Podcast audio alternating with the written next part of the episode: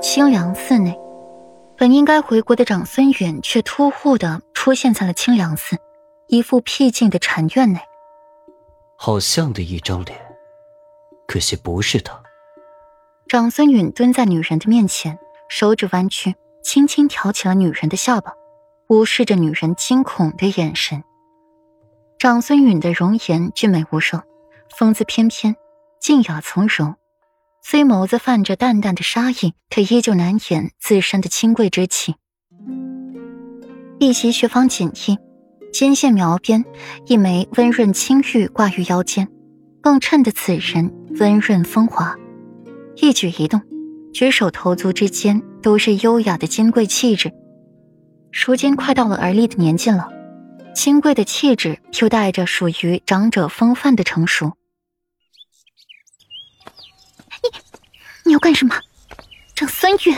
你要干什么？我我可是戚家二小姐，你想做什么？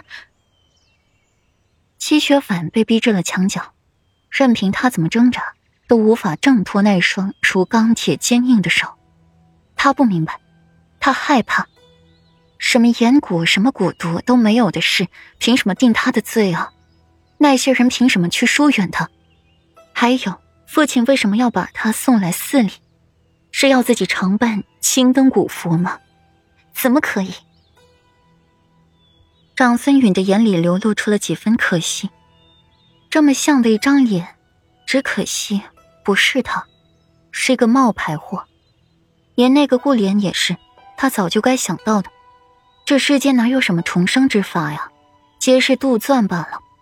可笑的是，自己居然信了。所以他现在就要纠正错误。很早就想做了，二小姐，你忍一下，很快的。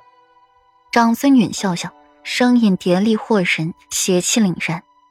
这张脸皮他早就想毁了，没有人可以取代锦怀的，没有人可以用着锦怀的那张脸做出现在这样令自己厌恶的表情，更没有人可以利用锦怀来胁迫自己，从来都没有人。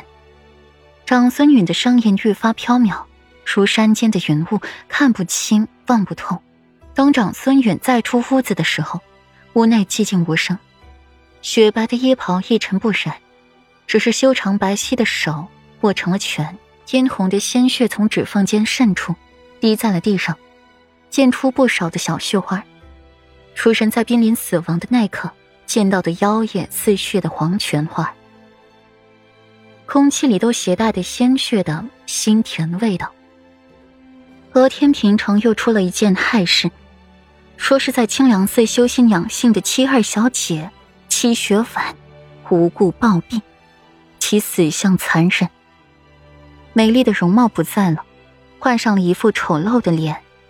据其亲戚所言，这副样子便是七雪婉当年失足跌落悬崖毁容之后的脸。一时引来平城百姓的热议，成为了众人茶前饭后的谈资。不管别人如何，顾阮的小日子还是过得风生水起的。暮色沉沉，最是文人才思横溢的时候了。顾阮虽非文人，可也架不住他满脑子的臆想。顾阮想起了左长安说自己穿了一身红衣服，在七雪晚的葬礼上。那戚夫人险些没用眼刀子杀死他。每每想到此处，顾然总是忍不住笑了。笑过之后，又说人家恶趣味儿，穿这身红衣在人家葬礼瞎晃悠，没把你赶出府去就算好的。不过细想想，这左长安可是找戚雪婉麻烦很久了。当初推他下楼梯，又在平城造谣生非，险些让他声名狼藉。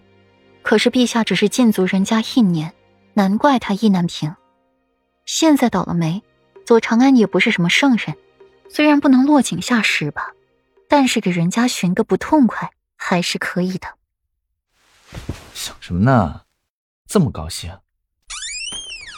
嘎吱一声，门开了，数道寒风涌进。裴玉一袭象牙白的衣袍，也带着一层白霜，踏着月色进屋了。刚进去。便听见了顾阮轻盈的笑声：“快把门关上，冷